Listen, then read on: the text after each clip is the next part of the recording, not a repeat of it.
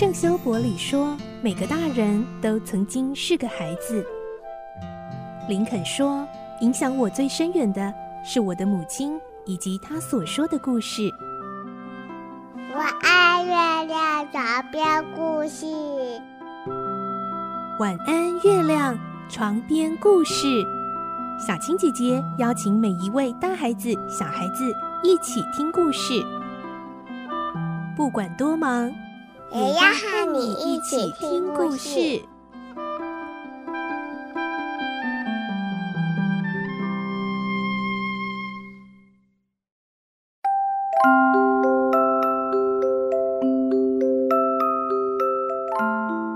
晚安，欢迎你和我们一起听故事。我是小青姐姐，我们继续来听《科学怪人》，今天是第六集的故事。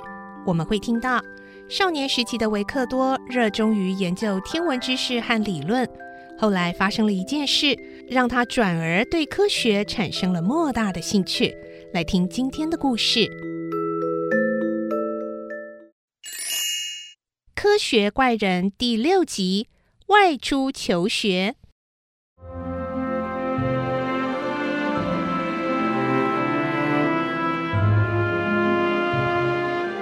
接下来将近两年的时间，少年时期的维克多靠着自修，埋首于推翻各种解释天体现象的学说，忙着努力整理无数互相矛盾的理论，一心希望能建立起一套新的学说。直到十五岁那年，发生了另一件事，才改变他的思考方向。当时，全家已迁往贝尔莱夫附近的乡村，过着隐居的生活。有天，大家目睹一阵强烈可怕的暴风雨，正从侏罗山脉的方向而来。惊天动地的雷声，仿佛在天际间各种角落此起彼落地响起。正当维克多伫立在门口，饶富欣慰地想观看暴风雨的整个过程时，忽然一道闪电。击中了一棵距离他家只有二十码的老橡树，老橡树瞬间冒出一股烈火。当耀眼的火花消失后，整棵橡树几乎燃烧殆尽，只剩下一截焦枯的树桩。维克多惊奇地嚷着：“哇，怎么这么厉害？”当时，阿尔方斯有位对自然科学非常有研究的朋友正好在家中做客，听到维克多充满好奇和惊呼的呼声，立刻好心的向他解释了一番关于闪电的知识。嗯，闪电是种非常巨大且神秘的能量。这些话语进入维克多的脑海后，就一直盘桓不去，让他留下非常深刻的印象，也启发了他以更坚定的心智。继续走上研究自然科学之路的想法。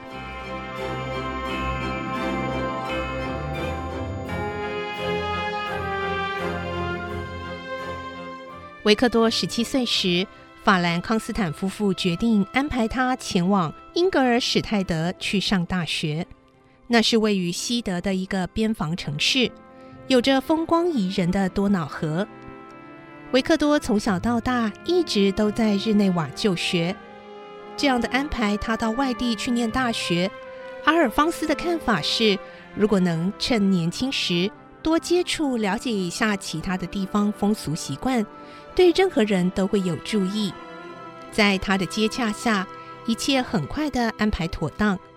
万万没想到，在维克多即将启程的前夕，家中竟然发生不幸。这也是维克多生命中第一桩不幸。日后回想起来，总不免觉得这简直是未来将会发生悲剧的一个恶兆。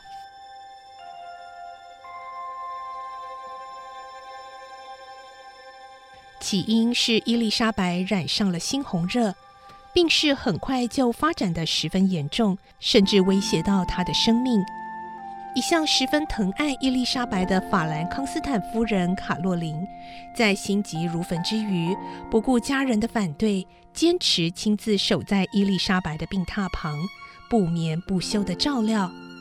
然而，在伊丽莎白逐渐康复时，原本身体就比较虚弱的卡洛琳反而病倒了。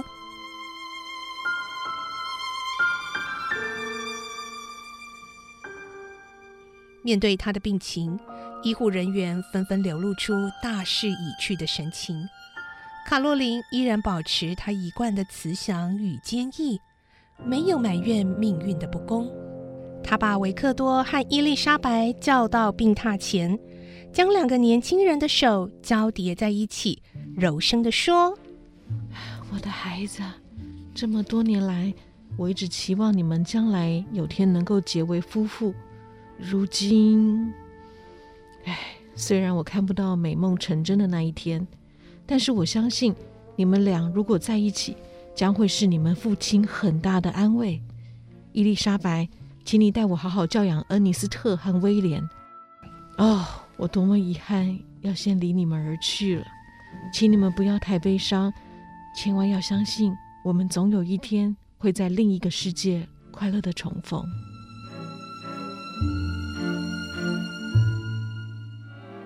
不久后。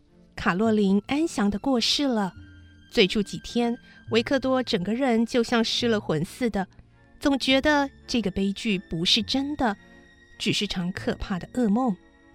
然而，随着时间一天一天的过去，这件事的真实性也越发深刻起来。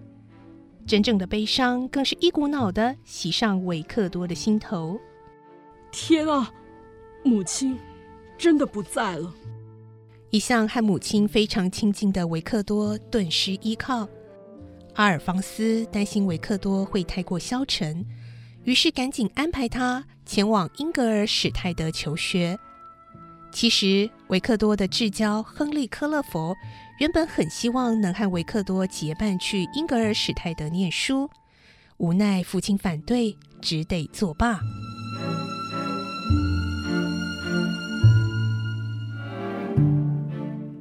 离别前的最后一天晚上，克勒佛特地来到维克多家中，和他通宵达旦的话别。隔天一早，克勒佛和维克多的家人一起送他上马车时，克勒佛还充满信心的大声喊着：“维克多，我一定会去看你的。”维克多坐进马车，视线恋恋不舍地落在父亲伊丽莎白、克勒佛。以及两个弟弟恩尼斯特和威廉身上，他暂时告别了熟悉而且亲密无比的至亲好友，孤独地走上求学之路。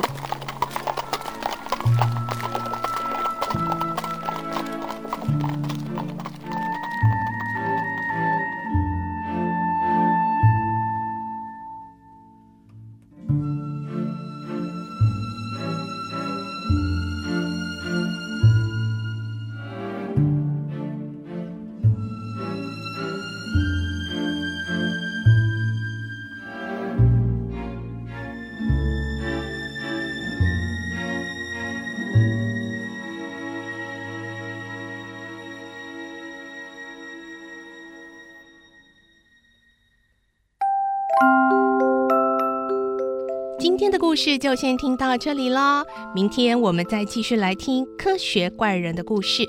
我是小青姐姐，祝你有个好梦，晚安，拜拜。小朋友要睡觉，